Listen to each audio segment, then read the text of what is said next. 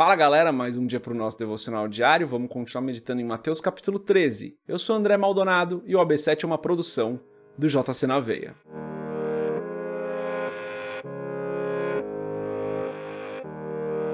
Mateus capítulo 13, versos 31 e 32 está escrito assim: E contou-lhes outra parábola.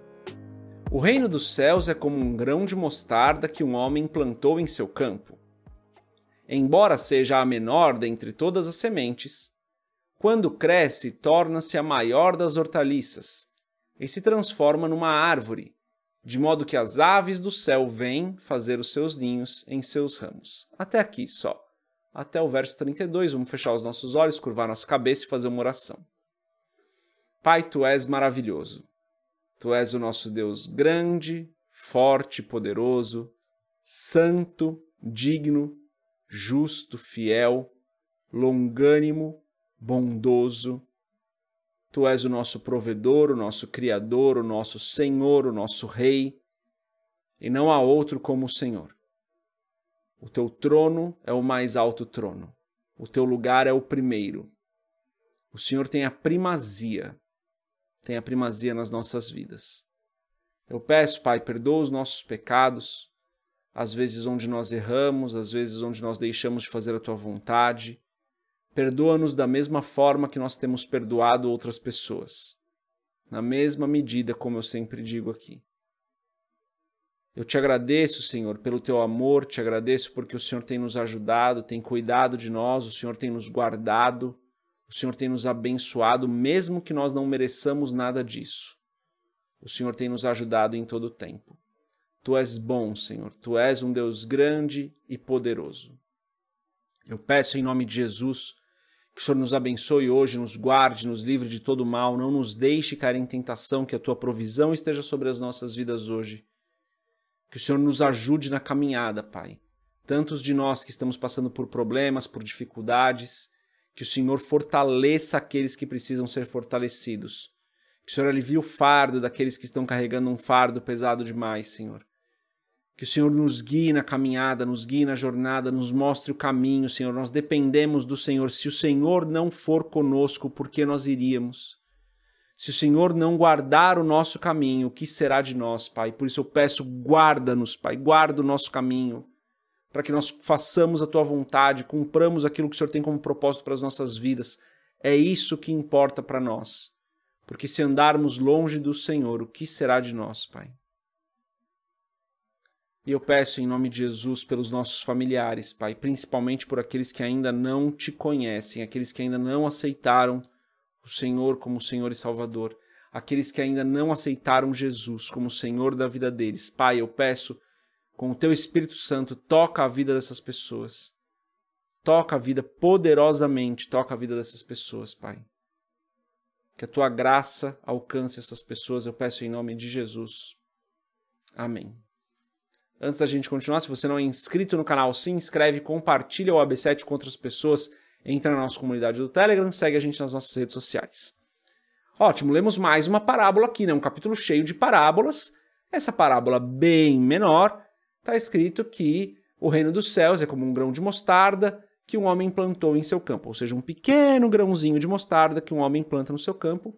Verso 30, 32, Embora seja a menor dentre todas as sementes, quando cresce, torna-se a maior das hortaliças e se transforma numa árvore, de modo que as aves do céu vêm fazer os seus ninhos em seus ramos. A interpretação que parece ser mais coerente com a parábola aqui que Cristo está nos, nos contando é referente ao próprio reino dos céus. Não é tanto referente à nossa vida, mas ao próprio reino. Ele diz: o reino dos céus é como um grão de mostarda é, o reino dos céus já é presente, né? Jesus diz isso algumas vezes. Mas ele ainda é um grão de mostarda. Tanto que muitas pessoas não enxergam, muitas pessoas não veem, muitas pessoas não dão importância, muitas pessoas sequer falam sobre isso, porque eles estão vivendo a vida deles nesse campo como se esse grão não existisse. Porque é um grão vai chegar um determinado momento onde esse grão, que é o reino dos céus, vai se tornar uma árvore. E as pessoas não vão mais poder ignorar a realidade do reino. Percebe qual é a parábola? Então nós estamos num campo que é o universo, existe o reino dos céus aqui nesse campo, mas ele é um pequeno grão de mostarda ainda. Como eu falei, muitas pessoas ignoram a realidade do reino.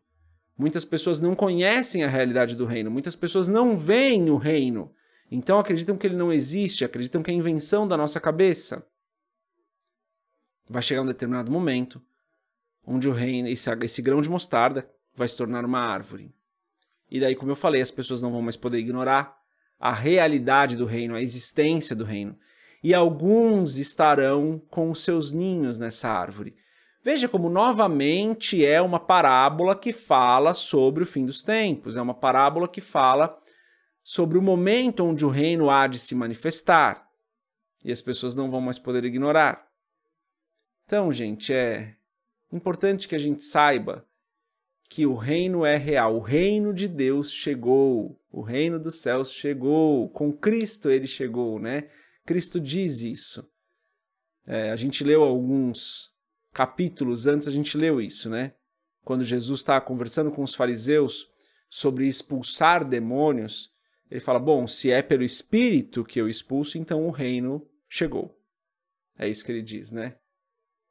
É, João Batista já tinha pregado sobre isso, Jesus já tinha pregado sobre isso. Arrependam-se, porque o reino está aqui, o reino chegou, pois é chegado o reino. Então o reino está aqui, mas ele ainda é um grão de mostarda. Ele é, ele é não, não posso dizer invisível, mas as pessoas ignoram ele como se ele fosse invisível. O ponto aqui é o que nós fazemos diante da realidade do reino. Nos arrependemos dos nossos pecados e vivemos, entregamos as nossas vidas para Jesus e vivemos para o Senhor, pois nós temos um Senhor nesse reino. Existe um Senhor, a gente já falou sobre isso aqui no B7 também, né? Existe um Senhor e nós nos submetemos, entregamos as nossas vidas e vivemos para esse Senhor. Essa é a mensagem de hoje. Deus abençoe a sua vida, a gente se vê amanhã se Deus quiser. Paz.